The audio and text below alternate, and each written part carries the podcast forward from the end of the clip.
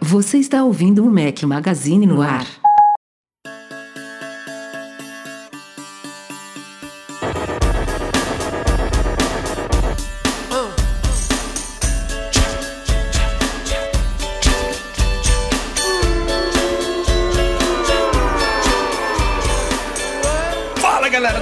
Magazine, bem-vindos ao nosso podcast 469 ao som de New Radicals. Aliás, Eduardo Marques, já ouviu falar dessa banda?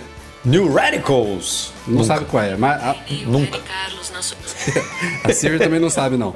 A sério, não sabe, a Ciro não sabe que é o Nery Carlos aí, ué. Essa banda, cara, eu fui, eu fui selecionar aqui pro, pra trilha desse podcast. Ela tem uma música super famosa, que eu acho que é a primeira, ou se não for a primeira, é a última do podcast. A de abertura ou a de encerramento. E eu acho que deve ter mais um hit e acabou. Os caras fizeram um único álbum, cara. na- não sei se foi década de 90, começo da Ah, década mas- de 2000. Mas a música, a música que, que abriu o podcast ou a que encerra, você conhece. Música tem lá. uma coisa muito boa que é pagamento recorrente, Rafael. Se todo mundo fica escutando lá, é, fica pingando dinheirinho na conta, entendeu? Então tá, tá bom. Tá, não, pode, não tem do que reclamar, não. É isso aí. Então, estou aqui, Rafael Fishman, Eduardo Marques, mais um podcast pra vocês. Podcast pré-MM Tour. Já já a gente vai falar um pouquinho disso, sobre a nossa parceira do MM Tour. Semana que vem a gente vai dar um jeito de ter, eh, ter MM Tour, não, MM Tour vai ter. A gente vai dar um jeito de Pelo ter, amor de Deus. de ter Tá tudo, podcast. tá tudo resolvido já, meu amigo. Não vamos. Mas, ó, Não vai com essa, não. acho bem improvável que seja um podcast transmitido. A não ser que a gente transmita para as formigas e para É, não. Se a galera. Se os plantonistas aí, né? Se a galera da madruga quiser acompanhar a gente, se tiver meia dúzia aí disposto, de meia dúzia de malucos aí que querem acompanhar Que, a gente ó, gravando no quarto vamos- do hotel, numa É, bagunça, se, se a gente, começar uma umas bagunça. 10 da noite de lá, vai ser 4, 2 da manhã no Brasil. Então, tem uma galera aí que dorme duas É. da manhã, fácil, né? Mas é isso. Mas vai, vai- vai rolar podcast, vai rolar podcast. Ó, e hoje eu vou inverter aqui, em vez de começar falando de vídeos, vou começar falando dos artigos especiais aí. Tem muita, muito trabalho bacana que nossa equipe tá fazendo. Caraca, você vai Durante começar pelos semana. artigos. Então você quebrou a cabeça de todo mundo com essa sequência, Rafael. Você fez uma mudança enorme aqui no podcast. Inverteu tudo. Vai deixar Tá todo muito mundo maluco. você, Eduardo Marques. Ó, primeiro artigo que eu quero indicar essa semana é do Bruno Cardoso, o real impacto das medidas ambientais da Apple. Saiu no sábado ou no domingo, especial é do Bruno Cardoso sobre os, as iniciativas da Apple é, verdes, né? Ambientais aí. Tem uma meta que a Apple estipulou há uns anos atrás de até 2030 ficar, se tornar 100% neutra na emissão de carbono. E o Bruno Cardoso fez toda uma análise aí do- da trajetória da Apple em se tornar mais verde, mudanças em embalagens, em escritórios e uso de energia, as metas dela. Ficou muito bacana esse artigo. Parabéns ao Bruno Cardoso e nosso patrão ouro. Participante aqui do podcast também, Derson Lopes, fez um artigo complementando um da semana passada aí que ele, ele falou sobre ter abandonado o Evernote. Fez um artigo sobre produtividade e GTD, quem não sabe a sigla é Getting Things Done, é um uma metodologia de produtividade aí, é, usando os aplicativos nativos da Apple, lembretes, notas e Finder. Então complementou Eu aí. peguei ele- umas coisas aí pra mim, hein? Foi, foi? Diz aí. É, gostei. Eu já usava uma coisa que ele comentou, mas que agora eu tô usando com um pouco mais de frequência, que eu tinha até esquecido que isso existia, que é a integração. Ele, como a gente usa Spark, né? Com- Sim. Como e-mail. E o Spark ele tem uma integração com lembretes que você pode. O Spark em si ele já tem um, um gerenciador bom dentro dele, né? Que é de adiar e-mail e de. E de. Adiar, como é que é o nome do outro? Notificar? Acho que é É, notificar, de, né? de te lembrar se a pessoa não responder, né? É, é, notificar se, se o e-mail não É. foi respondido, exatamente. Mas ele também tem uma coisa é bem boa, que é essa integração com lembretes. Então você cria um lembrete ali, ele já joga com um link pro e-mail, sabe? É bem bom. E aí eu passei a usar mais isso. E algumas estruturas que ele desenhou ali no, no de, de tags, sabe? De organizar arquivos. Porque eu no Finder eu ficava muito. No e-mail a gente já faz isso, no Spark, porque o Spark trabalha com labels e você pode botar duas, três labels no mesmo e-mail, né? Sim, Sei lá, a gente recebeu alguma coisa de dinheiro é relacionada a pagamento do MM Tour. Você pode botar em financeiro e em MM Tour. né? Pagamos lá o carro. Uhum. Não é uma Bota pasta, lá nos né? dois. Você pode botar Agora, em múltiplos, múltiplos lugares. é, eu nunca pensei em fazer isso no Finder, como ele botou. E, cara, é uma organização muito muito boa você fazer isso, é, né, de botar as, as tags ali no arquivo uhum. e você poder buscar por tag em vez de buscar porque hoje faço assim, eu vou lá no vou enterrando o artigo, o, o arquivo, sabe? Tem uma pasta Mac Magazine, aí tem, sei lá, artes, aí tem é, sei lá, uma, um, uma montagem que a gente faz de iPhone. Tem artes, aí tem iPhone, aí tem iPhone 12, aí tem iPhone 12 Pro, aí tem lá o negócio que eu quero. Aí não, agora eu posso só botar ali, tipo, arte, Mac Magazine e tal, que você busca muito rápido, né? Então ele deu umas dicas bem boas aí. É, maravilha. Eu também não uso isso não, mas não, não captei como você. Mas recomendo muito o artigo, teve outras, outras percepções aí do Derson muito bacanas. Mais uma vez, complementando o que ele falou na semana retrasada aí sobre não estar mais usando o Evernote. E chegamos agora, Eduardo Marques, naquela reviravolta que são as indicações dos vídeos que saíram no YouTube. indicações dos vídeos. Demorou, demorou muito o podcast muito até eu chegar nessa indicação aqui. Muito. Se você não é inscrito ainda, ó, incrível. Neste momento, ó, deixa eu abrir aqui o YouTube Studio. Neste momento, se você estiver conosco lá, o que eu espero que, eu, que você esteja, você é um de 125.269 pessoas. Muito obrigado 125? a todos vocês. Muito bom, muito bom. Palmas para nós. Tá melhorando, mil. tá melhorando, tá melhorando. Tá, tá ficando legal, cara. Graças ao cara responsável pela produção de conteúdos. Eu. Merece um aumento. Merece um aumento. Eu. Um aumento que de trabalho? Mais vídeo é, para fazer? Chega. Aí você quer me ah, matar. Pode reclamar da vida, rapaz. Três vídeos saíram da semana passada para cá. Tivemos acesso a um lançamento mundial em antecipado da Rode, marca consagradíssima em produtos de áudio. Os caras estão adentrando um novo mercado agora, que tá na praia deles. Demoraram décadas aí e lançaram agora os primeiros fones de ouvido da Rode. NTH 100. Aliás, Eduardo, mas esqueci de usar ele, cara. É, Era pra tá eu estar. Era tá pra eu estar usando. Vou trocar daqui a pouco. Ih, vai dar problema agora, isso aí. Tá, é troca isso, entre as pautas aí, porque tu vai... Não, não, vou, vou até vou deixar vou até deixar quieto, é porque eu não, não pude usar nas últimas semanas porque eu tava sob NDA, né? Não podia mostrar o produto, mas tá aqui, ó, pra galera que tá ao vivo aqui no YouTube, ó. Mas finalmente, cara, Rode, ela, o nome da empresa é Rode Microphones. Eu até brinquei no artigo lá que eles têm que tirar o microphones da, do nome. É que nem Apple tem... Computer, né? É, Lembra? então, tipo, é, quando a Apple abandonou o computer. Então a Rode já tem algum tempo interfaces de áudio, de mixers, acessórios, cabos e tal, e agora eles têm fone de ouvido. Então entraram depois de décadas aí, é um fone de ouvido para uso profissional, para podcasting, que eu devia estar usando aqui, para mixagem, para tudo isso que envolve aí uso profissional, com fio, sem latência, sem cancelamento ativo de ruído, cancelamento passivo dele, muito bom. Mas é isso, confiram lá. E saiu, é claro, o nosso unboxing do Apple Studio Display, juntinho do hands-on completo, não só do Studio Display, mas também do Mac Studio, que a gente já tinha feito um unboxing há duas semanas atrás. Teve perrengue, perrengue, Rafael? Teve rolou perrengue. perrengue. Caras, eu, eu, devo falar aqui, eu dou spoiler para quem não assistiu ainda, como é que faz? Dá um, dá um spoiler assim, é, um teaser, sabe? Não é spoiler, um teaser? é só um teaser, só um, ah, uma teaser palhinha é do problema quase, que teve. Quase que eu tinha que abortar o, o vídeo de hands-on porque eu não conseguia configurar o Mac Studio inicialmente. Então, confira lá. Deu uma dor de cabeçazinha. Trocamos mas... alguns áudios assim, o Rafael mandando áudio assim, cara, ferrou. não tem o que fazer. Você tá, não você sei o que, que, eu faço. Você Hã? está no vídeo. Eu estou no vídeo? Ainda não está. vi não esse, só vi o unboxing. Esse ainda não é, vi. Né? Mas é isso. Eu tô ficando famoso. Ah, é, eu tô no vídeo porque você fez o... o... Ah, você tá a... duas vezes no vídeo. Eu fiz o é, teste da câmera contigo. Teste da câmera. Mas se eu não me engano, eu coloquei também a gente se falando quando deu pepino, eu acho. Um, ah, é? Esse um blooperzinho. youtube.com.br é. Mac Magazine, se bora pra pauta aí que tá longa e eu quero dormir tarde.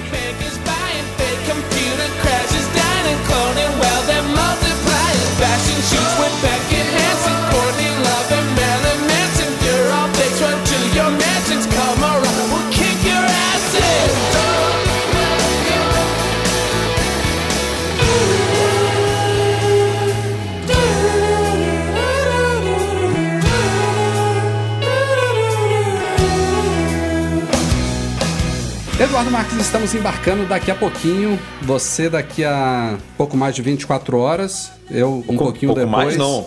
Pouco menos, porque a minha viagem já começa indo para São Paulo, né? Ah, é verdade, é verdade. É, você, você ainda vai para São cedo. Paulo antes, é verdade. É, vamos para o MM Tour 9, nona edição da nossa viagem para o Vale do Silício com leitores do Mac Magazine. Finalmente, a viagem que aconteceria em outubro de 2020, devido à pandemia, foi adiada em um ano e meio, está saindo agora. E temos uma grande parceira nessa viagem, parceira do Mac Magazine, que está patrocinando também o MM Tour, que é a Nomad. Pá, aqui, ó. Já vem aqui para quem tá pra ao quem vivo. está ao vivo no uma YouTube, carteirada aqui da O Nomad. Edu ó. tá mostrando no cartão físico, aí que é uma novidade relativamente recente da Nomad. Quem tem conta lá pode pedir o cartão gratuitamente. Não que eu pretenda usar muito esse cartão aqui, porque o cartão deles é compatível com Apple Pay. Mas vai que você entra numa lojinha lá, né, numa birosca que não tem o, a maquininha NFC, é bom que você tenha um cartãozinho aqui para passar. Mas qual é a vantagem, Rafa, de ter, um, ter uma conta na Nomad? Para que, que alguém precisa de uma conta digital americana? É, americana é muito importante você falar, é uma conta de fato sediada nos Estados Unidos, você tem uma conta bancária digital lá, então é um cartão americano, não é um cartão brasileiro internacional, é um cartão americano. Então isso abre várias possibilidades. A gente deu uma dica puxando para o nosso mundo aqui já há muitos meses atrás que com o cartão da Nomad você pode contratar o Apple Care Plus dos Estados Unidos sem problema nenhum. Isso já mostra que não há nenhum, não há como eles bloquearem né, o uso de um cartão americano lá, como eles bloqueiam alguns de fora, como brasileiros internacionais. E para nós brasileiros, as condições de cotação da Nomad são muito boas. Por padrão, eles oferecem um spread de apenas 2%. Tem bancos aí que cobram o dobro ou mais do que isso. IOF de 1,1%. Tem alguns lugares que você paga 6,38%. Alguns lugares não, cartão de crédito convencional Cartão você paga crédito, lá. Ah, é 6,38% de IOF. Lá na Nomad, para você enviar o seu dinheiro para lá, 1,1%. E tem mais uma Dólar coisa. comercial, o dólar é o Dólar comercial, comercial. Do, do momento ali. Você tem uma janela de. Você vê, você vai falar assim: quero mandar. Vou chutar aqui, mil dólares para minha viagem. É, para quem tá indo com a, pro Meme Tour com a gente. Vou mandar aqui mil dólares. Aí você vê, você bota lá mil dólares, você tem 50 segundos. 50 segundos não, 60 segundos, não um minuto para fechar naquela cotação. E aí, fechando naquela cotação, obviamente, você não precisa correr é para fazer a transferência ele de em- 60 em e cinco 60 ele vai minutos. atualizando. Então se o dólar cai, o dólar sobe, você vai vendo ali em tempo real, de forma super transparente, qual a cotação que você está cobrando, qual a taxa que você está pagando, quanto que você precisa transferir em real e quanto que você vai receber em dólar na sua conta da Nomad no mesmo dia ou no mais tardar no dia seguinte. E aí tem um cartão É Apple. Pay, funciona nos Estados Unidos inteiro, online, físico, a gente vai usar muito agora no MM Tour, nosso dinheiro já foi para lá, inclusive aproveitamos uma promoção de spread zerado que eles fizeram para todos os leitores do Mac Magazine aí que abriram contas com o nosso cupom agora no último dia 28. E se você não abriu ainda, a gente tem dois cupons lá. O primeiro deles é o Remessa 15. Então você abre a sua conta, faz uma remessa de qualquer valor, o mínimo lá são 100 dólares, e você ganha 15 dólares de cashback. Só Tem que já- escrever remessa 15 É, ali no- no, no campo momento de você baixa o no app, campo de convidado ali que eles Você chamam, baixa o campo app, de você convidado. começa a fazer o passo a passo ali, tem uma hora que ele vai pedir o cupom, o código de convidado e referência, não me lembro exatamente como eles falam. É só escrever ali remessa 15 ou Mac Magazine 15. Qual que é a diferença, Edu? No Mac Magazine 15, você ganha 15 dólares de cashback ao fazer a sua primeira compra de no mínimo 20 dólares com o cartão ou ao fazer o seu primeiro investimento. Então, assim, se você já está pensando em comprar alguma coisa, você pode usar o Mac Magazine 15.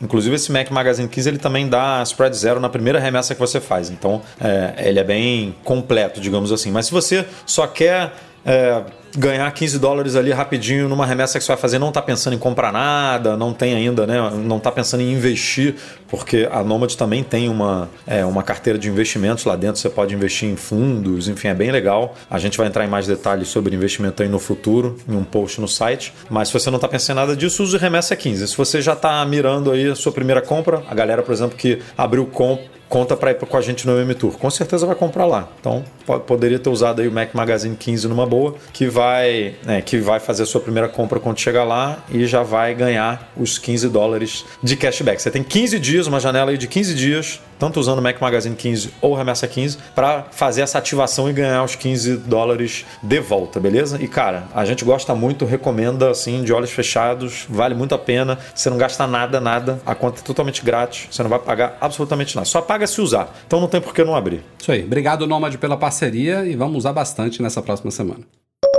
Domingo passado aconteceu o Oscar 2022. A Apple tinha algumas indicações. Eu acho que levou o quê? Metade das indicações que tinha, Edu. Saiu muito bem desse Oscar e fez Não, história, diria. Tanto, Eu- tanto o, o, o que ganhou fez história, como a própria Apple fez história na posição dela de. Não é dona, né? De distribuidora, de detentora do, do filme que ganhou três prêmios. Os três prêmios foram para Coda, no Brasil traduzido para No Ritmo do Coração. O primeiro deles foi Que para o Troy horrorosa. Kotzer. É, o Troy Kotzer ele ganhou Oscar de melhor ator coadjuvante. A Cian Heather venceu o Oscar de melhor roteiro adaptado e o próprio Coda foi eleito o Oscar, é, ganhou o Oscar de melhor filme, o, o, prêmio grandão da noite, o último prêmio da noite é, foi para Coda e é uma é, é, é histórico que é uma história que já vem sendo feita em várias premiações nos Estados Unidos, no Reino Unido. Nos últimos meses a gente cobriu muito aí a, a trajetória de Coda nas premiações e é um filme que tem muitos atores, entre eles o próprio Tro, Troy Kotzer, que são surdos. Então, é, ele, ele é o primeiro ator a ganhar o Oscar de melhor, é, de melhor ator coadjuvante que é surdo. É a, a, última vez que aconteceu isso tem o quê? Umas 3, 4 décadas que foi para uma atriz. É, e o Coda também, um filme que está fazendo história, não só pela temática e, e, pela natureza do filme, mas também porque é o primeiro filme lançado em streaming a ganhar o Oscar de melhor filme. Então, é, foi uma baita trajetória aí. É, puta parabéns aí pra Apple, pra todos os produtores, pra Cian, Reda do filme, assim, é, é, muito bacana ver tudo o que aconteceu e vale notar aqui, tem muita gente que tá um pouco confuso com a disponibilidade no filme no Brasil, e tá confuso mesmo, porque esse filme, ele foi adquirido pela Apple é, após ele ter uma exibição no Festival de Sundance, de 2020 ou 21, agora não me lembro. Que é uma coisa super comum. Grandes empresas de streaming, ou do cinema, ou distribuidoras, produtoras, muitas vezes elas fazem essas negociações e adquirem projetos que não foram criados do zero por elas. Porque a Apple, hoje em dia, tem o Apple Studios, né? Tem muitas produções que estão sendo confeccionadas do zero por pela, pela Apple tem investimento ali, é, o roteiro chega a ela, vamos investir nisso daí. Coda não foi isso, era uma, foi uma produção que já veio pronta, que foi adquirida pela Apple, assim como outros filmes que já ganharam Oscar, sei lá, do Warner, da DreamWorks, da Pixar, sei lá, de, da Pixar talvez não tenha sido um bom exemplo, mas a, agora da Disney, que a Disney já adquiriu coisa pra caramba, né? Marvel, Star Wars, enfim. Essas coisas são muito comuns. E Coda veio disso daí e quando ele foi adquirido pela Apple para o Apple TV Plus, ele está praticamente no mundo inteiro no Apple TV Plus. Já havia alguns acordos pré-assinados de distribuição do filme, especialmente nos cinemas, e um desses acordos afetou a distribuição do filme no Brasil. É um dos poucos países que Coda, por enquanto, não está no Apple TV Plus, porque eu acho que isso vai cair em breve. Então, no, é, eu Brasil. Não sei, eu não sei como é que é esse esquema de cair, porque é, foi isso que você falou, né? Os direitos foram adquiridos antes de distribuição aqui na América Latina, na Itália Itália e mais algum. E, e, eu acho que esses direitos ficam, né? Eu não sei. Eu não sei como é que é. Não sei mesmo. Eu, eu é acho bem... que daqui a um tempo, daqui a, daqui a um tempo isso daí vai, vai mudar. Ele, ele tem aquelas janelas, né? Tipo, ah, janela de cinema. Tem aquele, aquele padrãozinho assim, ah, eu, fora de pandemia, né? O, o filme chega a cinema primeiro, depois chega a canais fechados, depois chega a canais de TV por assinatura que tem um, um pouco de abertura até chegarem. Ah, aí depois chega, por exemplo, iTunes Store, distribuição online para compra e aluguel. Primeiro é só compra, depois aluguel, até chegar, sei lá, a sessão da tarde, sabe? Vai, é. uma, é, uma, é uma trajetória toda dos filmes. Eu acho que daqui a um tempo isso daí vai mudar. Mas no Brasil, ironicamente, curiosamente, o filme pode ser é, acessado pelo Amazon Prime Video. Muito doido isso daí. Ou então alugado ou comprado pela iTunes Store também, na, na plataforma da Apple. Mas ele não está no Apple TV Plus no Brasil, no ritmo do coração. Mas enfim, vale muito a pena ver, recomendo muito. Prêmio. Teve gente que achou que não merecia merecia o prêmio, embora seja um filme muito bonito e tal, mas enfim, é o que é. Tem certamente. É, gente,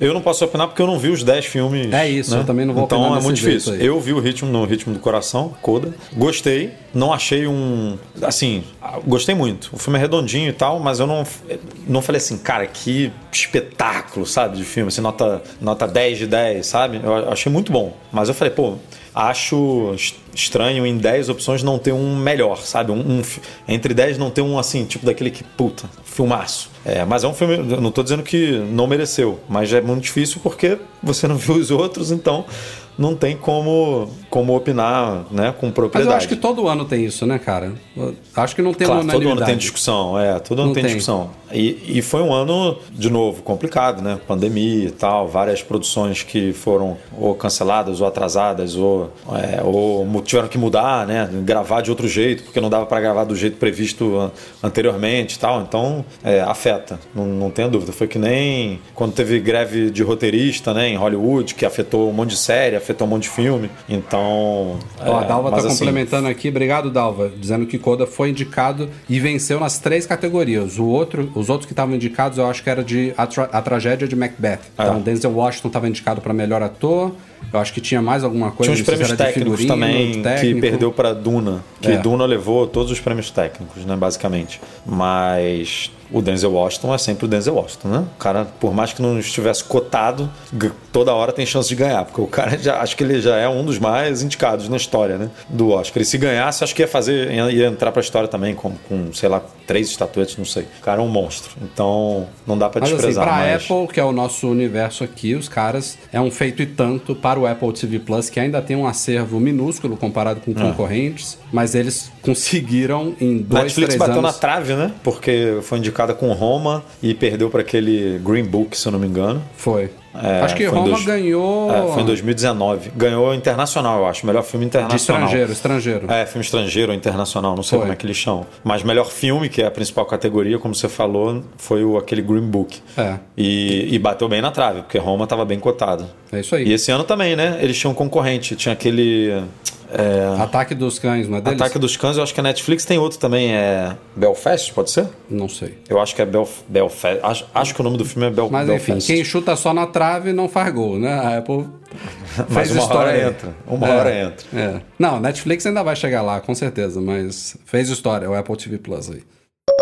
Pintaram informações aí nesta semana que a Apple finalmente vai oficializar uma prática que eu acho que já era realizada, não oficialmente, ou era, mas enfim, a informação agora chegou, meio que foi confirmada, de que a Apple vai começar ou continuar a oficializar, recusar reparo de iPhones no mundo inteiro, inclusive no Brasil, o Tech Todo confirmou aí, é, com e-mail bloqueado. O e-mail, para quem não sabe, é um, é um códigozinho numérico parecido com o número de série, só que é um número ligado ao aparelho celular. Não é do iPhone, é de qualquer telefone celular. Cada aparelho celular tem um e-mail. É uma identificação única é, para você se conectar às redes de operadoras celulares no mundo inteiro. É um número mundial, tem uma base de dados mundial de e-mails da GSMA, né, a Global não sei o que Association, não sei o que das, das, das telefonias celulares, e é como se fosse um CPF CPF, vamos dizer assim, de cada telefone. E quando você tem um aparelho furtado, roubado, extraviado, enfim, você pode solicitar a sua operadora que bloqueie o e-mail dele. Então,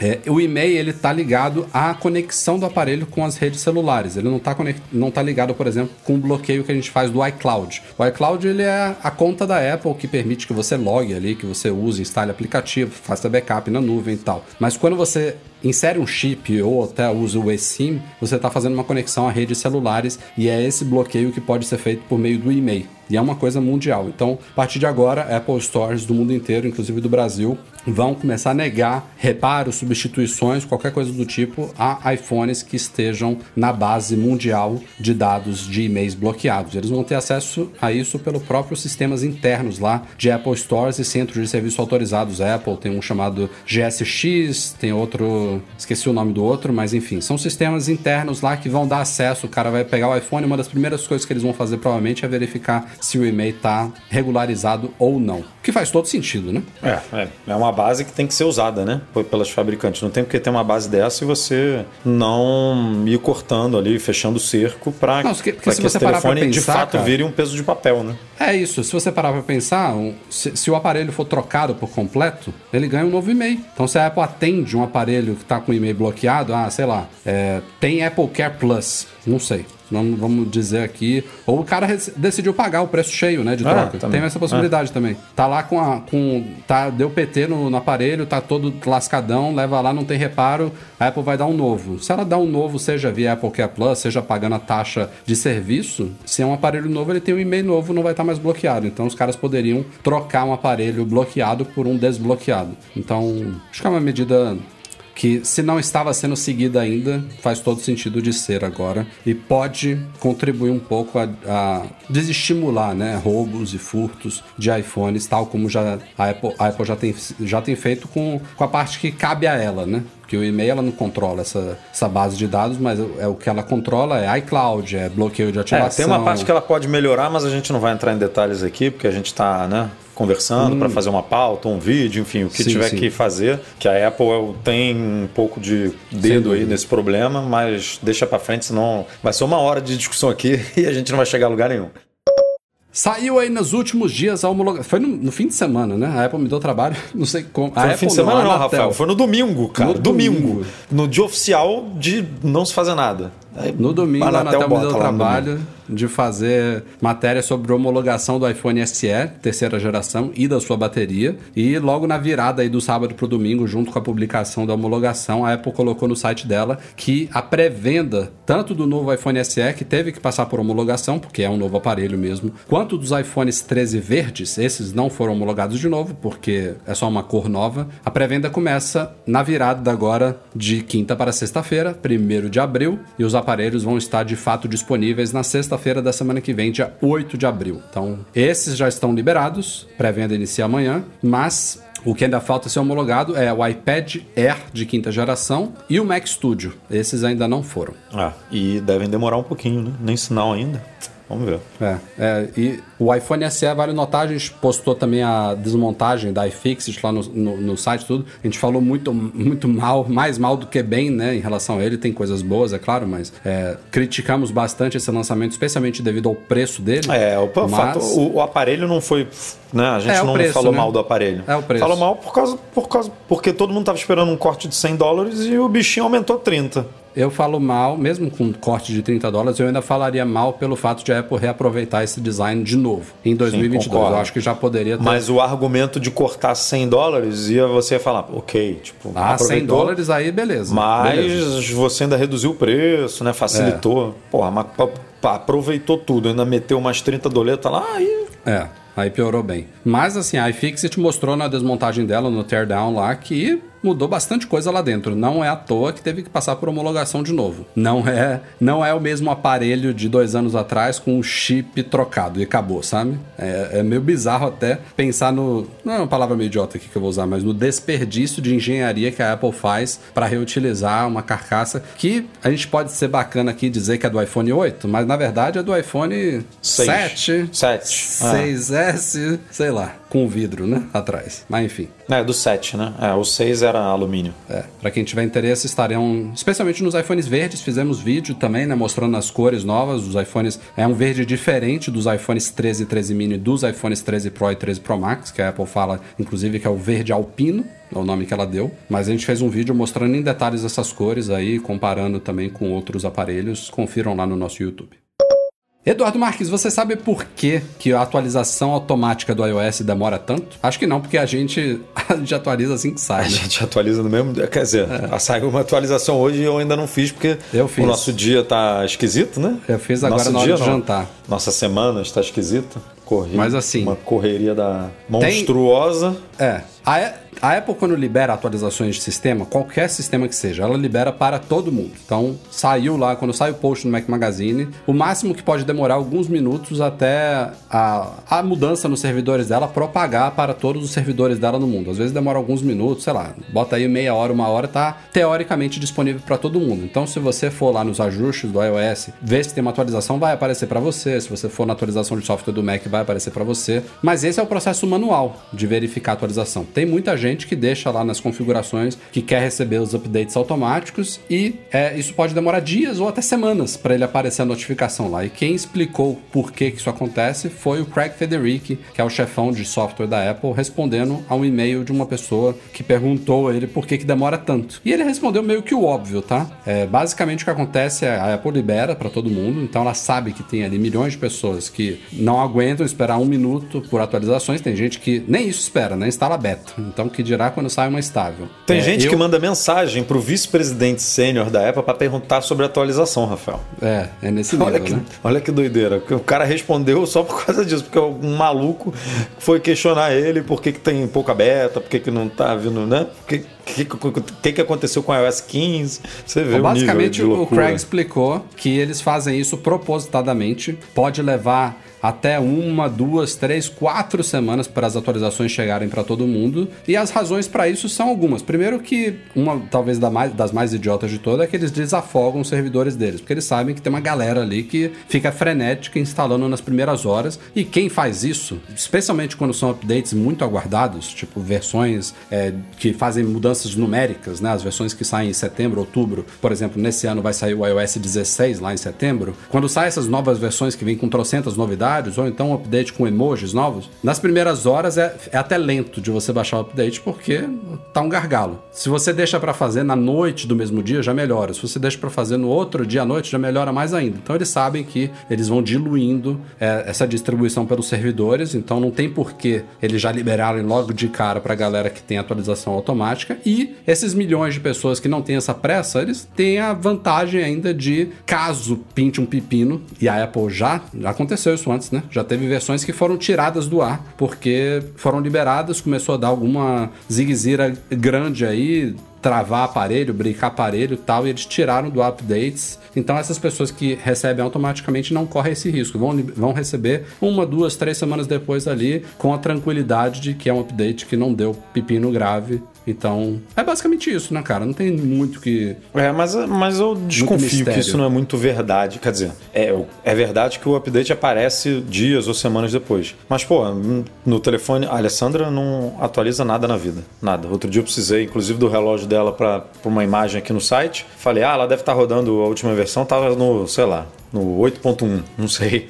E, e, eu botei o relógio dela para fazer atualização automática e o iPhone para fazer atualização automática. Instala, baixar automaticamente e instalar automaticamente, uhum. que acho que você tem. nunca faz, cara. Nunca. Estranho. eu não sei se, se o usuário precisa em algum momento do dia autorizar a instalação para que ela seja feita eu, na madrugada. É que é, então, ele, ele deve fazer sempre na madrugada, isso com certeza é na madrugada. Não, isso é, são, e é 3 horas da manhã. Se estiver se carregando, se estiver carregando, isso, se você dorme é. com ele fora da tomada, não vai fazer. Mas ela bota na tomada aqui todo dia de noite. O problema é que, eu não sei se durante o dia ele faz a pergunta, porque eu não tô do lado dela durante o dia inteiro, e ela simplesmente ignora, né? Porque não quer saber, ou se ele não instala mesmo, porque deveria ser uma. Assim, se você virou uma chavinha que eu quero que instale automaticamente, você não precisa me perguntar se eu quero que instale ou não, porque eu já dei a, autorização para você instalar automaticamente, né? É óbvio que você não vai fazer isso meio-dia, não faz sentido, né? Você está lá numa videoconferência importante no iPhone e aí o negócio desliga. Vai deixar para fazer 3 horas da manhã. É,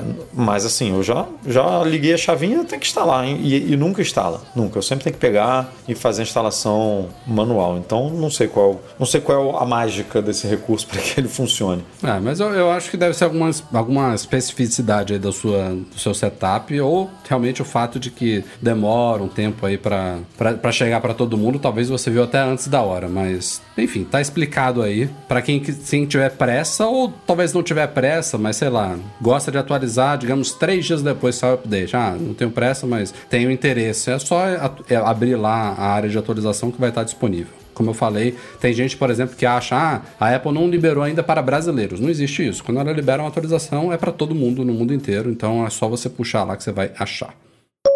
Eduardo Marques, falamos agora há pouco da Nomad, nossa parceira do MM Tour, mas tem outra parceira de longa data do Mac Magazine que eu acho que você também quer compartilhar uma, é, o... alguma, uma experiência aí relacionada ao MM Tour também. Parece até um casal, né? Nomad e Zip4Me, assim. Eles se é, dão tão bem. A gente, a gente gosta eles, muito de falar os dois Eles estão tão né? entrelaçados Que assim. você usa o seu cartão da Nomad para fazer compras e mandar para Zip4Me e economizar também. Você economiza na Nomad, economiza é. na Zip4Me. E a gente sempre fala da Zip4Me de você fazer compras nos Estados Unidos de produtos que estão só nos Estados Unidos ou de você economizar importando para o Brasil, pagando os devidos impostos e tudo mais. Só que o Eduardo Marques dessa vez vai fazer um uso diferente. Vai fazer não, já fez, né? Já fiz, é. Eu inclusive fiz um artigo sobre isso, mas nem todo mundo que escuta o podcast ou que está acompanhando aqui ao vivo é, lê necessariamente, né? O que a gente publica. Tem gente que só acompanha a gente pelo YouTube, só acompanha a gente quando tá lavando uma louça ali ou malhando, né? Escutando a gente aqui. Então vale relatar, porque tem muita gente que pensa assim: ah, a Zip4Me é ótima para eu comprar é, produtos que não estão à venda no Brasil ou até produtos que estão à venda no Brasil, mas que eu vou economizar uhum. é, importando para o Brasil, né? Porque aqui os preços são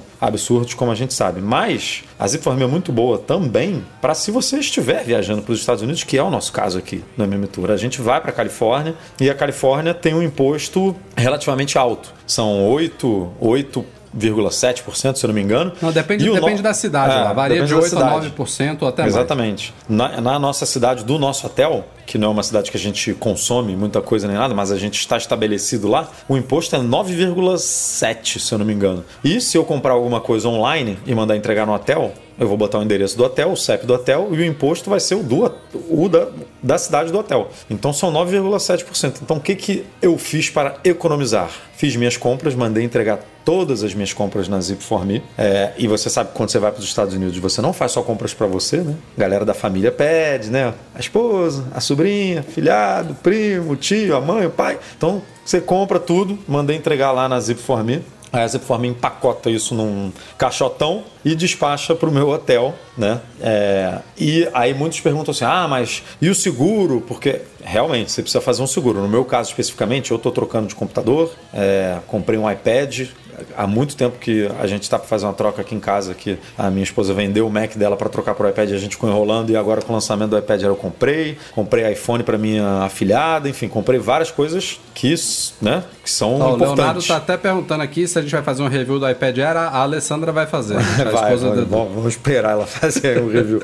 então comprei muito, muito, é, muitas coisas importantes, caras, né, que não dá para correr risco de perder no seguro, num, num transporte desse, ou danificar e tal. Então eu fiz seguro, tá? De tudo com o valor declarado bonitinho, o valor que eu paguei para se acontecer alguma coisa eu receber o valor de volta. É, só que o seguro custa 3% do, do valor que eu estou declarando. E eu deixei de pagar em imposto 9,70 e blá blá blá por cento. Então, na verdade, eu né, estou economizando 6, alguma coisa por cento. É, e o frete, o frete é, é, é peanuts perto disso, porque você está comprando um MacBook de 2 mil e poucos dólares, um, um iPad de, de 500 dólares, um iPhone de 500 e poucos dólares, um monte de outra coisa. E o frete custou, sei lá, 70 dólares o meu frete custou muito barato comparado né, aos produtos Exato. que eu estou enviando. Então, assim, eu economizei uma grana. Economizei, fazendo as contas rápidas aqui, mais de R$ 1.500 é, em economia, fazendo simplesmente o redirecionamento de compras, né? Que é, o, que é a o função da, da Zip aqui é que você é. pode mandar as compras da Zip Family para o Brasil, mas se você for para os Estados Unidos, tem viagem para Nova York, o imposto lá é quase 9%. Tem viagem para Miami, 7%.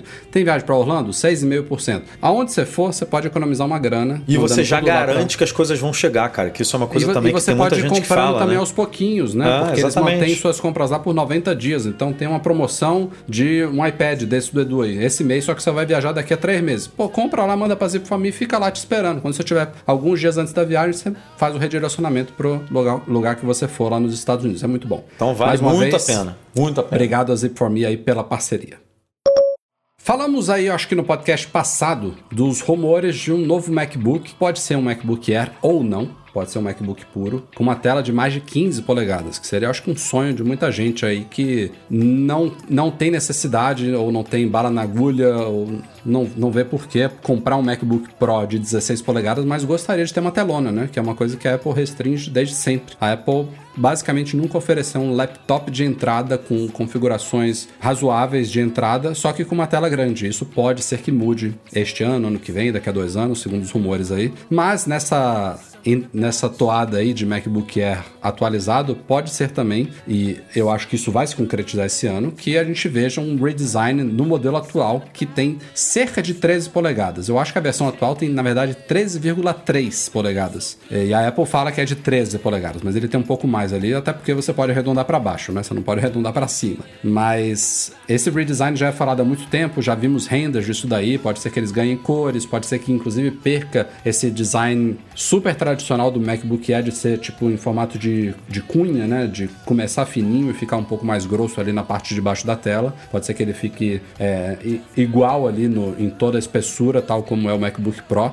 Mas é, nessa semana, não sei se foi o Mac, Mintico, revelaram, ou foi o Ross Young, que revelaram que a tela desse novo MacBook Air pode aumentar para 3,6 polegadas. Então ele provavelmente com esse design novo ele pode de novo seguir, né, o, o que MacBook Pro aconteceu também, de ficar com as molduras ali em volta da tela um pouquinho mais finas, mantendo o mesmo tamanho da, da máquina, dimensões físicas, só que aí você consegue crescer um pouquinho a tela. Claro que se for isso mesmo, 13,3 hoje, que eu acho que é, é uma diferença de 0 0,3 polegadas. Não é nada dramático, mas não sei, nem chega a ser perceptível, mas vai crescer é, alguma coisa. Eu acho que não deve ser nem perceptível mesmo. Talvez, talvez você olhando para a máquina... de cabelo ali do lado. É, é, depende muito da moldura, né? Porque a moldura pode diminuir mais significativamente, mais significativamente embora a tela cresça pouco. Então a gente teria que ver lado a lado ali para ver se é notável ou não. Mas cresceria um pouquinho e ela, aí é uma coisa mais óbvia, não deve ser uma tela com ProMotion, né? Isso, aliás, ProMotion, o nome já diz, é um, é um recurso que até hoje só está em aparelhos Pro da Apple, né, Edu? Só. Os iPhones, E- ele chegou ah. esse ano, ano passado, na verdade, né, com os iPhones 13 Pro e 13 Pro Max, foram os primeiros iPhones com ProMotion. Lembrando que é até as telas com taxa de atualização variável de até 120 Hz. Então, os iPhones ganharam no ano passado, iPad Pro já tem desde 2018, não, antes até. iPad Pro já tem desde 2016, sei lá. Não, já tem muito tempo os iPads Pro. E Desde temos também- 2016, é? É, né? eu acho que É. já deve ter por aí, Ah, viu? tem um tempo. E chegou também no ano passado nos MacBooks Pro de 14 e 16 polegadas. São esses os produtos que tem ProMotion, mas é o tipo de recurso que daqui a um ou dois anos vai começar provavelmente a ser expandido para modelos não Pro também. E aí, não sei nem se mantém esse nome, se, se vira padrão, sabe? Com o tempo ele vai ser uma característica que vai, vai se tornar mais ou menos padrão. Mas o MacBook Air Acho que ainda não é realmente. Seria muito bem-vindo, mas conhecendo a Apple não é bem o momento ainda de ganhar promotion. Acho que ok. Mas quero ver. O que eu não quero ver no MacBook Air é o que o Mintico falou: que ele venha com chip M1. Isso não faz Ah, sentido. isso não, pô, não faz o menor sentido. Tem que. Tem que pode, pode inclusive es- estrear o M2 nele, né? Pode É, ser uma tem coisa que não faz sentido nesses rumores aí. Tem coisa muito desencontrada esse ano, né? Essa história da tela de 27 de ser iMac Pro, de ser, de ser um display profissional, com o mesmo tamanho do display não profissional. É. Isso aí tá, tem muito. Eu não sei, esse ano mudou muito é, nesse sentido, né? De rumores, tem muita gente falando. A gente não tá falando de qualquer pessoa aqui nesses rumores desencontrados, né? São dois analistas que têm fontes boas, né? E fontes, contatos, enfim. Mas tem algumas coisas aí que não estão batendo e a gente espera que esse esquema aí do MacBook Air novo, totalmente redesenhado com M1, não seja um deles, porque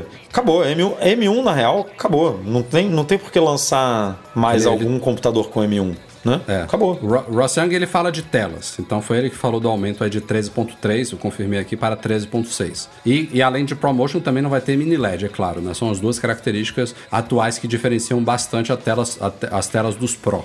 Mas o M1 foi o Mintico, que eu es- espero muito que esteja errado.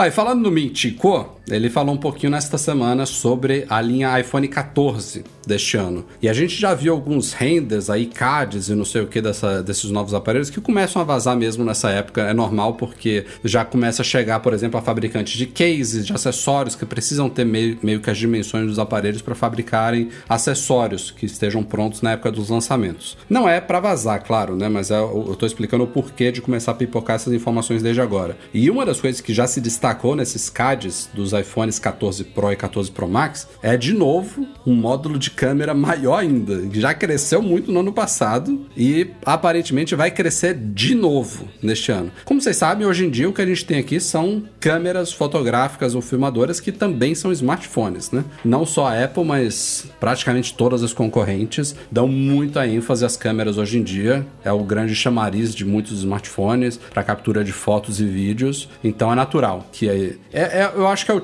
é o, é o componente, né? É o, é o aspecto do- dos, dos iPhones que sempre tem alguma mudança em gerações. Às vezes são saltos maiores, às vezes são saltos menores, mas não tem nenhum ano que, por exemplo, os caras cheguem numa keynote de iPhone e não falem da câmera porque nada mudou, sabe? A não ser, claro, um iPhone SE da vida, mas ainda assim o iPhone SE mudou. Como assim não falou? Falou, perdeu Não, um é. tempão lá falando de câmera. É, não- o piar falou- do iPhone SE tá cheio de Mas fotografias sejamos justos SE, né? que o iPhone SE, o hardware dele de câmeras, não mudou. O que mudou ali foi o ISP, né, que é o processador de sinal de imagens que está dentro do A15 Bionic, o chip que está lá dentro. Então, de fato, as imagens produzidas pelo, pelo novo iPhone SE são melhores. Inclusive, tem testes aí comprovando isso. Mas o hardware, você vê que a lente, o sensor, não mudou. Então, mas eh, resumindo e voltando aqui, é uma coisa que muda todos os anos. E ainda mais nos modelos flagship, é, isso deve mudar, é, isso muda de forma mais significativa ainda. E o Mintikov confirmou, entre aspas, né? São rumores ainda, mas ele confirmou que as câmeras vão se tornar maiores este ano. E um, um rumor que já é meio que consenso em relação aos iPhones 14 Pro e 14 Pro Max é que o sensor da câmera grande angular principal vai passar depois de muitos anos de 12 para 48 megapixels. Então, eu acho que esse vai ser um daqueles anos que a gente tem um daqueles saltos mais perceptíveis de uma geração para outra, não muito só pela resolução, mas pelo que a Apple vai conseguir explorar em cima desse novo sensor. E um dos benefícios imediatos disso, para mim, nem é o mais importante de todos, porque acaba sendo meio que nicho, mas com um sensor de 48 megapixels, na verdade a partir de 33 já é possível você pode habilitar a gravação de vídeos em resolução 8K, que é uma coisa que não é possível é, hoje iPhone nos iPhone. De, iPhone de 2 TB, né, também, a Apple vai lançar. Não, não duvido, não, não duvido. Não, vai ter que ter, porque 8K ProRes vai fazer como? Vai, você vai gravar um, um Oi! Aí vai ter tipo 16 GB. Nos iPhones atuais, um, um vídeo em, em, ProRes em 4K, acho que um minuto. É um minuto? Que são 6 GB? 4 ou 6 GB? É, é tão bizarro. Eu acho que é isso. É tão bizarro que o iPhone Pro de 128 não tem a opção de gravar em, em ProRes, justamente Sim. porque ele tem 128. Que, que 128 é um. Cara, para é mim, 128, aparelho. se não existisse o WhatsApp na vida, eu resolveria. Eu, 128 eu tô satisfeitíssimo. É vero. E não pode por causa disso. Você vê o nível. Então, agora o que eu queria comentar aqui é que o John Prosser tomou bonito nessa, né? Mas, mas bonito. Porque lembra que ele veio com aquele. É, com, com, não era conceito, era um, com base nas, então, nas minhas. Você assistiu o último vídeo dele? Não, não porque eu não fico vendo os vídeos dele. É, eu, eu sei que ele é engraçado, mas eu não, não fico. Não, eu não consigo nem ver os nossos não, direito. É um, que dirá. Ele é um cara meio esquisito, meio polêmico. Tem muita gente que pegou raiva não, dele. Não, eu gosto dele que. Assim, gosto dele ele... no sentido de quando ele erra, ele fala, ele assume. É, então, ele, ele, não, ele, não, ele não passa pano. Esse foi um ele dos aspectos dele que, que me conquistou, sabe, nele. De, dele, dele mesmo fazer chacota dele próprio, de assumir o cara os erros. O cara a sobrancelha, tipo, eu é, errei, foi, vamos lá. o cara cumpre, né? E ele, e ele tem um humor que, que às vezes me pega, eu acho engraçado. Mas enfim, num dos últimos vídeos, não sei se foi exatamente o último, ele falou exatamente disso. É, e a desculpa dele, aí a gente pode engolir isso ou não, o tempo dirá se ele tá certo ou não, é que ele começou a perceber que muitos desses vazamentos que ele tinha acesso, mas que também outros, né, como o próprio Mintico, que às vezes não se concretizam, na verdade podem vir a se concretizar um, um ou dois anos depois. Que nem o Apple Watch quadradão lá, que foi, acho que foi então, ele que falou, né? Foi ele que falou. Não foi só ele que falou, porque o Mark Gurman, que não costuma errar, também tinha apostado num design novo do Apple Watch no ano passado. Todo mundo errou. Ele, inclusive, aproveitou isso para falar: ó, não, não foi só eu que errei, o Gurman tinha falado isso, o Mintico acho que tinha falado também. Então, esse vai ser um bom exemplo para a gente ver se se concretiza esse ano. Ele, inclusive, cita: ou isso daí é o design do Apple Watch Series 8, ou pode ser daquele novo Apple Watch Rugged, né? Mais destinado a esportistas, mais resistente e tal, que é, o não parecia ser porque ele tinha um visual, um material. Mas aquilo ali, de... foi o render dele, é. sabe? O formato, é. eu não sei se pode ser aquele mais quadradão. Mas eu Esse achei é um bem bom... esquisito. Bem esquisito porque ele, ele falou exatamente o contrário, né? Que a câmera ia ficar. Flat, né? Flat, totalmente flat. Você ia passar a mão assim no, na traseira do telefone. Então, você sobre esse render. Continuar, já, né? Do começo ao fim. Ele já tirou da reta, falou que não deve se concretizar esse ano, até porque os CADs já começaram a pipocar aí, quando, e quando vem essas coisas é, é certo. Mas que ele acha que pode ser o design do iPhone 15. Cara, não tem tecnologia ainda para isso. Para você manter a câmera com a mesma qualidade que ela tem hoje. Olha, olha para a câmera hoje e a Apple não consegue botar um Face ID no Mac, Rafa, por por, por física, né? A gente, já, a gente sabe disso. Que se coubesse, ela ia botar no display do MacBook uhum. Pro. É física, não tem. Aí como é que você vai pegar uma câmera boa, que hoje tem no iPhone, que tem um. Ela é quase, sei lá, o dobro da grosso. Se você olhar o. Né? Porque tem dois calombos. Tem o, cal, tem o primeiro calombo, depois tem o segundo calombo. Se você somar os dois ali, dá um calombão. E aí vai crescer no ano que vem. Quer dizer, no ano que vem não, nesse ano. É, vai ficar um calombão maior ainda. E aí como é que em um ano, um ano depois você vai tipo, de um calombo maior ainda para zero calombo. tipo, você tem que criar uma tecnologia muito bizarra, né? Tem que estar tá na boca do gol aí, tem que estar tá para sair alguma invenção ou de espelhamento, né? De algum, sei lá, que, que lente hoje em dia é tudo espelho, né? Tudo é basicamente é, para você. No, de... no iPhone 15 deve se concretizar também, já é consenso que vai ser no, no 15, não no 14. Uma das lentes vai ser uma lente periscópio, né? Que faz esse jogo de prismas, espelhos lá dentro e tal, para é, que também às vezes até movimentar para fazer um zoom é, ótico variável. Exatamente. E aí, hoje em dia, os concorrentes do iPhone têm lentes 10 vezes, né? 10x ou até maior, é, misturando física com digital, né? Que chega a 100 vezes. E o rumor também falava que a da Apple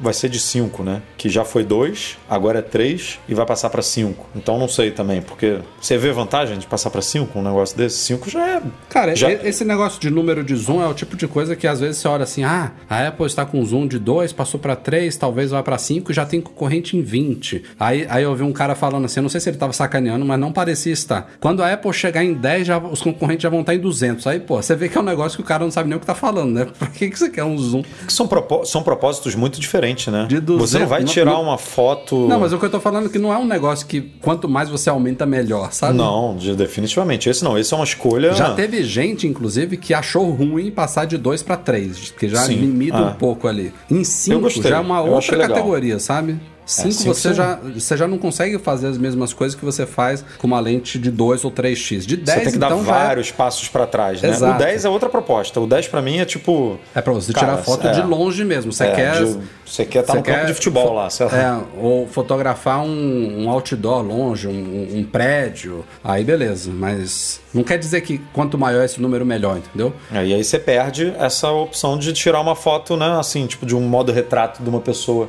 que está um pouquinho mais distante de você. É, se é para o aparelho oferecer uma, uma lente de 10 vezes, por exemplo, ele tem que ter também uma de dois, três ou cinco, sabe? Senão você limita muito. Dez vezes já, já, é, já é muito complicado de você trabalhar, sabe? É. Mas, mas eu gostaria de ver. Ou, ou uma lente com zoom variável, né? Se for periscópio lá que se mexe, ou uma, uma segunda lente teleobjetiva, que é uma possibilidade também, né? Já tem um, é. um cooktop completinho ali, bota mais uma boca. Agora, o ruim, que diferente do Apple Watch, que a gente tá com retrocompatibilidade de pulseira há não sei quantos anos, desde sempre, eu acho Desde sempre? É, né? Sim.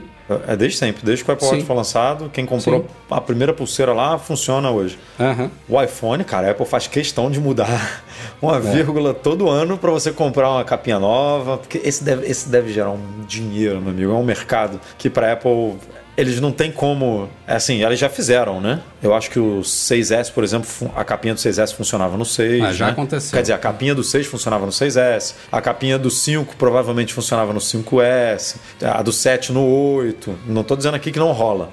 Acontece. Mas sei lá, a partir do, do 10 eu acho que no máximo ele foi no 10S depois, meu amigo. Todo ano muda. É. E aí é um mercado muito milionário mesmo, que a Apple surfa muito bem, né? Porque todo ano a galera renovando, todo mundo vende, todo mundo que pretende comprar no novo vende com as capinhas para poder pegar uma capinha nova e tal. E a capinha aqui, aqui, aqui na minha gaveta deve ter umas três aqui, porque.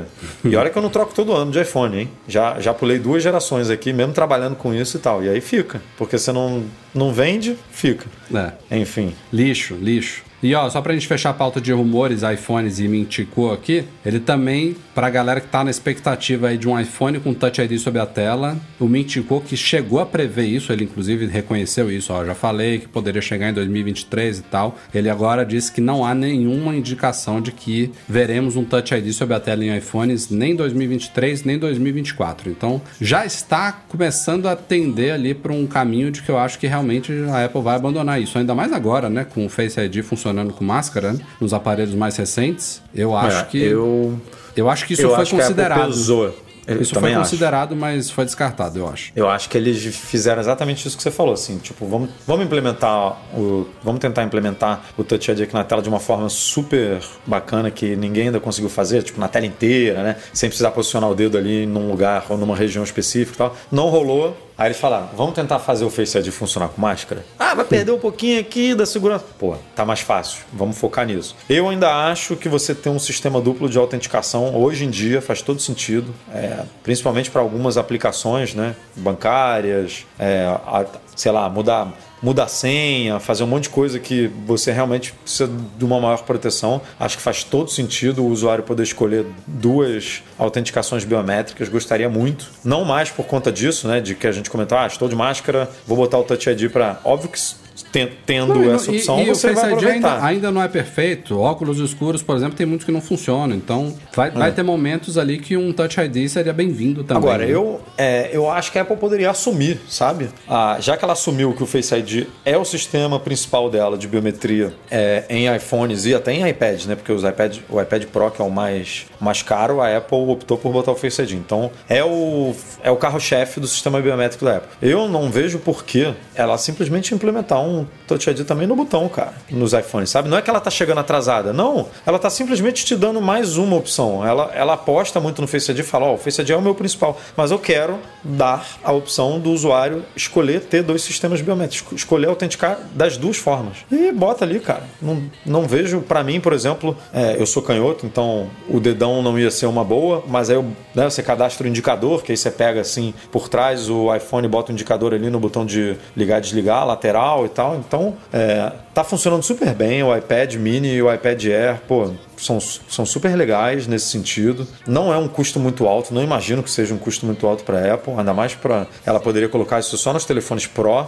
se, se quiser botar um mais um, mais um diferencial aí da, da categoria comum para o Pro, né? Não, não me soa muito como um diferencial para Pro, não, mas eu entendi o raciocínio. É, não, de Pro Seria nesse sentido de, ah, de ter mais segurança, mais, sei lá, mais profissional. Hum. Enfim, não, ela, chuchala lá dela, como diz o Breno aí, ela poderia inventar, né? Os cinco minutinhos de keynote lá para justificar isso só no Pro, ela nem que seja preço, ela falaria. Mas eu queria muito ver, não mais por conta desse problema de pandemia, de máscara, nem nada, porque isso realmente aparentemente está resolvido, mas por mais segurança mesmo. É, seria bom. Eu acho que eu acho que eles devem, devem se preocupar muito com a percepção do público, porque por mais que eles falem alguma coisa ali no palco de uma keynote, as pessoas interpretam da forma que quiserem e tiram as conclusões que quiserem. Então, é. as chances de eles falarem, de, de, o mercado interpretar de que ela tá trazendo o Face ID, o Touch ID de volta, ela tá admitindo que o Face ID não é bom e não é seguro, é grande, são muito é. grandes, sabe? É, teria que ter um discurso muito né, convincente, né? Uma é. coisa muito. É. Enfim.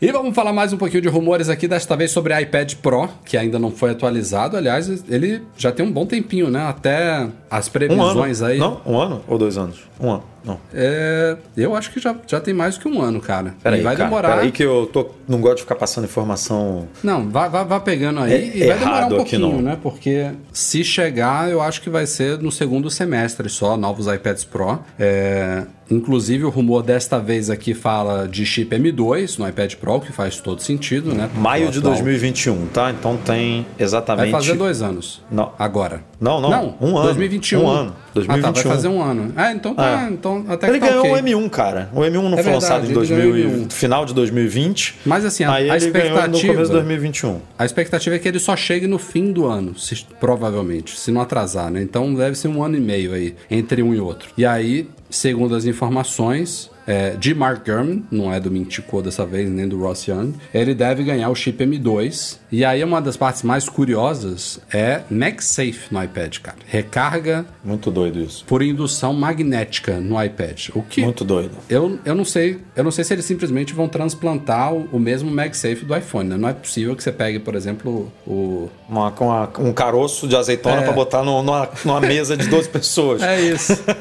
Não faz muito sentido, né? É, cara, vai ser. Assim, eu vejo muito sentido em ter um MagSafe no iPad, porque a bateria do iPad é uma bateria muito boa, se ele tivesse o carregamento bilateral reverso, né? Vamos supor, se você pudesse carregar os seus AirPods no iPad, né? Aí, para você não dar umas barradinhas e os AirPods tipo saírem, se tivesse um imã ali para você né, prender o, os AirPods, ele, ele dá uma uhum. sugadinha ali, né? Fica preso, beleza. Ou o seu Apple Watch, imagina, você bota ali na, na traseira ali do iPad para carregar também, e aí ele dá uma grudada para não correr esse risco de sair. Aí eu acho que funciona, né? Faz sentido. Agora, para você botar numa base, as bases são minúsculas hoje em dia, cara. Eu não sei como é que vai ser isso aí, não. A não ser que a Apple mesmo crie uma base para iPad, né? Ela. Aí você vai comprar uma base só para iPad, né? Que Hoje em dia, o bom da base é que funciona para qualquer coisa, né? E tem a performance, né? Porque o MagSafe hoje no, nos iPhones, a, na verdade, a recarga com o fio dos iPhones já não é considerada muito rápida. Com o MagSafe, então, pior ainda. É, e o iPad, ele tem uma bateria enorme, né? Ele precisa... Tá em 15 no MagSafe, não é? Agora 15 vai a 15. É, é. Se for um iPhone mini, eu acho que é até 12. Ah, 12. Se é. for um MagSafe oficial, né? No máximo 15 watts de potência. E o máximo o que i... ele vai é 23 ou 27 que a gente fez até um teste, né? Nos iPhones novos.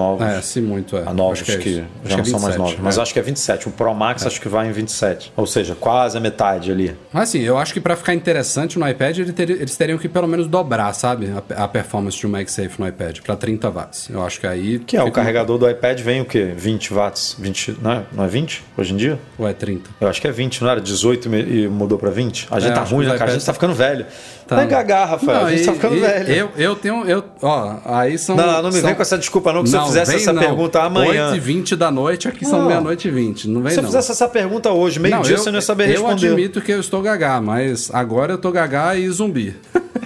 É, Eu acho que é 20. Subiu de 18 para 20, que foi uma parada meio ridícula. A galera tem que ajudar a gente aí nos comentários. A galera a ajudou, falando que o iPad tem um ano. É, Eu vou é dar isso aí. crédito aqui. O Thiago Ri- Riali Riali. disse E que aí- foi um ano. Mas eu Mas tenho enfim, o Mac a- Tracker aqui também que me ajuda. Es- Esteja em 20 ou 30, tá bom, tá bom de dar uma melhorada aí, né? no- na- na- na- nas potências, porque a tecnologia tá evoluindo. A gente, por muito tempo. Claro, não, é- não tô falando pra pular, botar o iPhone com recarga de 120 watts, como a gente tá vendo uns aí, não. Dá medo. Mas é fato Ela que. faz, a- né? No Mac Pro a gente tá em, no MacBook Pro a gente tá com 140, watts. né? No MacBook Pro. Só que tem Androids aí é, que estão tem nessa potência para smartphone, ali, né? Se É. você tiver com algum problema de quentura, Eu não faço questão de 120 watts no iPhone, não. Mas, pô, uns 40 ali já seria bacaninha, 50. Porque, pô, é, é bem-vindo, né? Quando você tá ali no, no aperto, você precisa de uma recarga rápida ali. É, é bom.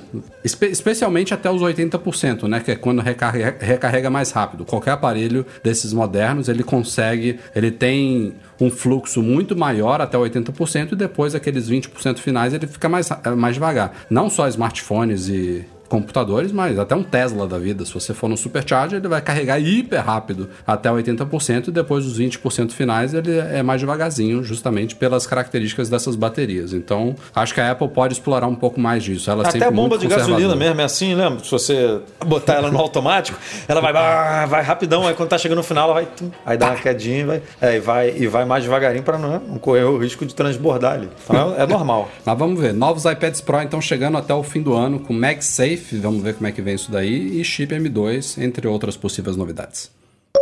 Tivemos duas novidades importantes implementadas pela Apple para desenvolvedores nesta semana. Uma é, referente às multas que ela está levando semanalmente na Holanda. Já acumulou 50 milhões de euros de multas na Holanda, porque o órgão lá de mercado holandês e tudo mais entende que a Apple é, abusa né, de, de monopólio com questão de obrigar todo mundo a usar o sistema de pagamento interno dela e nesta semana a Apple anunciou algumas mudanças. Ela já tinha feito algumas mudanças, né? Só que a- os caras lá não, Não não aceitaram continuam. Até porque, vamos Continuaram- combinar, as mudanças foram bem caídas, né? Mandar dois binários, um binário para usar um sistema de pagamento diferente, o outro para usar o da Apple. É, é É, querer. e isso foi uma das coisas que caiu dessa vez, né? Agora pode ser um, um, um mesmo aplicativo é, geral aí. é, são mudan essas mudanças que ela fez são específicas para tentar se livrar realmente dessa metralhada aí que ela tá tomando lá da Authority for Consumers and Markets, a ACM, Só lá que- da Holanda. Essa metralhada aí chegou no teto, né? 50 milhões é o teto. Então, ele- eles tinham estipulado esse teto de 50 milhões, mas já falaram que, ó, se a Apple continuar é, se esquivando aqui das nossas, das nossas determinações, a gente vai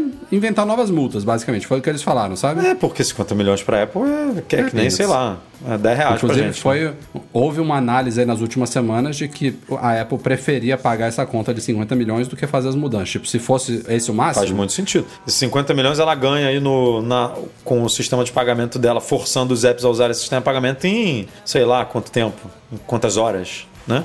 Muito rápido. Então, para ela manter tudo como está, pagar cinquentinha vale muito a pena. Exato. Vamos ver se ela se livra disso ou não. A outra mudança é um pouco mais significativa e global. É, na verdade, foi estimulada também por pressões de órgãos, eu acho que no Japão nesse caso, mas a- as mudanças agora são globais e afetam aplicativos do tipo leitores, readers. E aí isso, isso, isso se aplica, na verdade, o nome é um pouco confuso porque são aplicativos de consumo de conteúdo, né? De leitura, de consumo de áudio, consumo de mídia, consumo de vídeo, ou seja, abrange leitores de conteúdo, de revistas, de jornais e tal, de livros, mas abrange também streaming de vídeo vídeo, de música e tal, é uma, é uma grande categoria de aplicativos leitores, né? São aplicativos que você não, não produz é, conteúdos neles, ou você não interage como redes sociais, enfim. Esses aplicativos do tipo leitores, que você acessa conteúdos, você normalmente assina algum, algum plano para acessar esses negócios, esses aplicativos, esses conteúdos, é, que já tinham.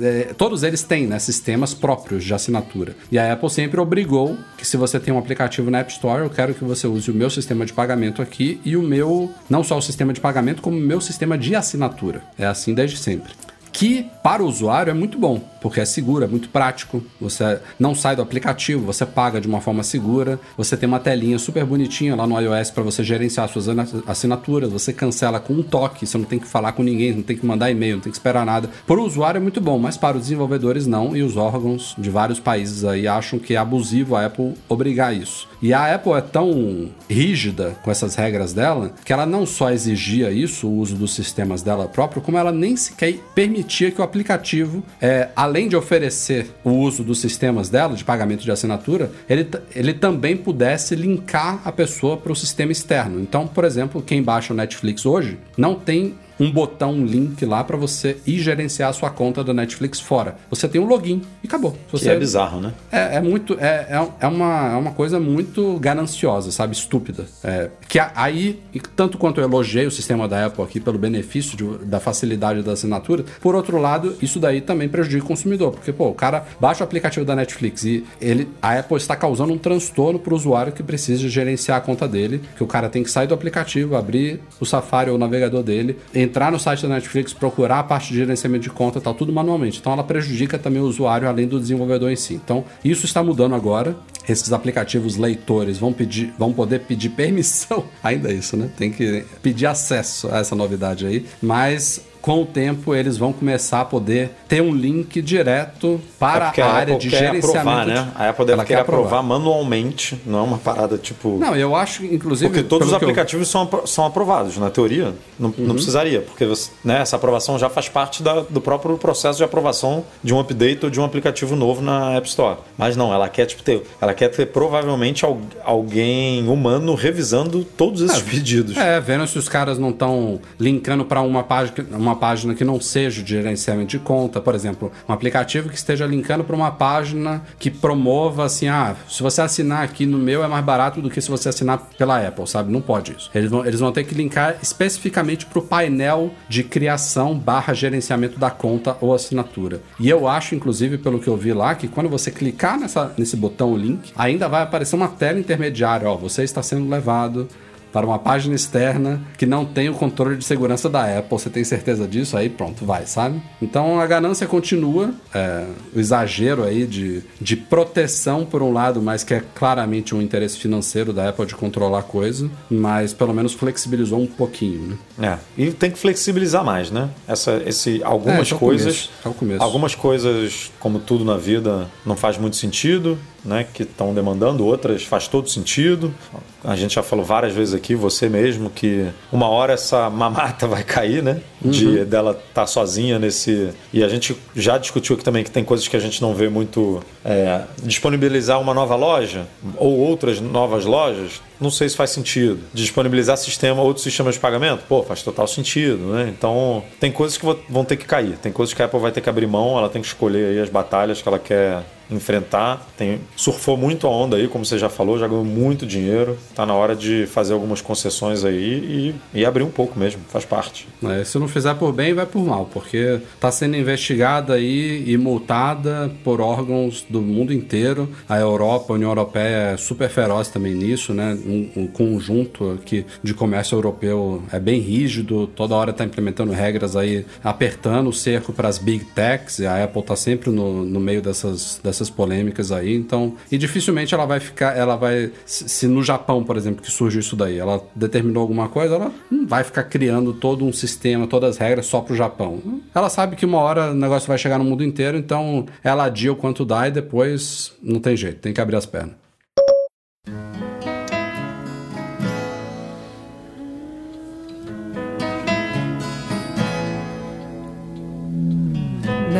Miles. Yes, isso aí, galera. Este foi o Mac Magazine no ar 469. Obrigado pela companhia, pela audiência. Como eu falei, na semana que vem estaremos no MM Tour. Então, dificilmente vamos transmitir o podcast ao vivo, mas faremos de tudo para gravar a edição 470 de Tiveram lá. uns três ou quatro aqui falando: pode mandar ver a gravação que eu tô aqui online e tal. Tem uns doidos aí que ficam na madrugada. É, se, se, tivesse 10 pessoas garantidas, aí eu acho que daria, né? Vamos ver, vamos ver. Também depende, depende de outra coisa. A gente, se a gente fizer isso do nosso hotel lá, já teve vezes que a conexão do Wi-Fi lá estava uma maravilha e teve vezes que não estava muito boa. Tem dois é. anos que não vamos. Dois anos é bom para melhorar as instalações de internet. Pode ser que é. se a coisa Muita coisa mudou boa, lá, né? Aquela obra que tinha lá é, naquele segundo andar mudou. No nosso hotel. O nosso café se... da manhã vai ser em outro lugar, né? Agora. Se tiver favorável, a gente vai fazer sim, mas quase certeza que teremos podcast. Valeu, Edu. Até Valeu. depois de amanhã, né? Até depois de amanhã, fisicamente, presencialmente. É, não sei se tem alguém aí do MM Tour 9 acompanhando a gente aqui ao vivo, mas desejo uma ótima viagem aí a todos nós, que seja o que vocês estavam esperando. A gente quer sempre né, atingir a expectativa da galera. Eu tô muito na expectativa dessa viagem, porque como o Rafa falou, dois anos sem sem viajar. Estou na expectativa de ver a nossa equipe aqui também, mandando ver enquanto a gente está lá, porque nesses dois anos a nossa equipe aumentou muito, né? A gente conseguiu aí expandir bem, então estou feliz com a com o nosso momento Mac Os primeiros Magazine. Tours, quando a gente estava durante o dia lá fazendo as nossas programações, o site ficava parado, gente. Parado. Aí de noite, quando a gente chegava no hotel, a galera ia dormir, eu e o Edu, a gente ia fazer os posts do dia. A gente botava quase uma, botava um alerta, assim, né? Um, essa página é, está em manutenção. Tipo, a gente está viajando. Daqui a uma semana, é, volte daqui a uma semana para acompanhar as notícias. Basicamente isso. E hoje não, o Mac Magazine já começa aí a andar um pouquinho mais com as suas próprias pernas, sem depender tanto do Rafa e do Edu ainda depende, né? Mas isso é um processo. Em breve é, a gente espera estar tá melhor nesse ponto, mas assim, estou muito curioso aí, muito feliz para que tudo isso aconteça e que a gente é, volte na outra semana com viagem 100% de sucesso, cobertura no Mac Magazine 100% de sucesso e que tudo funcione bem aí para todo mundo. E um dos responsáveis pelo esse crescimento do site são os nossos patrões Platinum com certeza. A melhor assistência técnica especializada em placa lógica de Macs e caiu a solução completa para consertar, proteger, comprar ou vender o seu produto Apple, entre também os nossos patrões, todo mundo que apoia o Mac Magazine lá no Patreon ou no Catarse, especialmente os nossos patrões Ouro, Alain Ribeiro Leitão, Alexandre Patrício, Arnaldo Dias, Arthur Duran, Bruno Bezerra, Cristiano Melo Gamba, Daniel de Paula, Derson Lopes, Enio Feitosa, estava aí agora há pouco, ó, Fábio Gonçalves, Fernando Feg, Francisco Marchetti, Gustavo Assis Rocha, Henrique Félix, Henrique Veloso, José Carlos de Jesus, Luciano Flair, Nelson Barbosa Tavares, Pedro Cobatini, Rafael Dorceles, Rafael Mantovani, Ricardo Kister, Romário Henrique, novo patrão ouro aí na área, Sérgio Bergamini, Thiago Demiciano e Wendel Bellarmino. Obrigado a todos vocês pelo apoio, obrigado também ao Eduardo Garcia que está editando esse podcast para vocês aí que não acompanharam ao vivo pelo YouTube e valeu, até a próxima. Obrigado pela audiência. Tchau, tchau.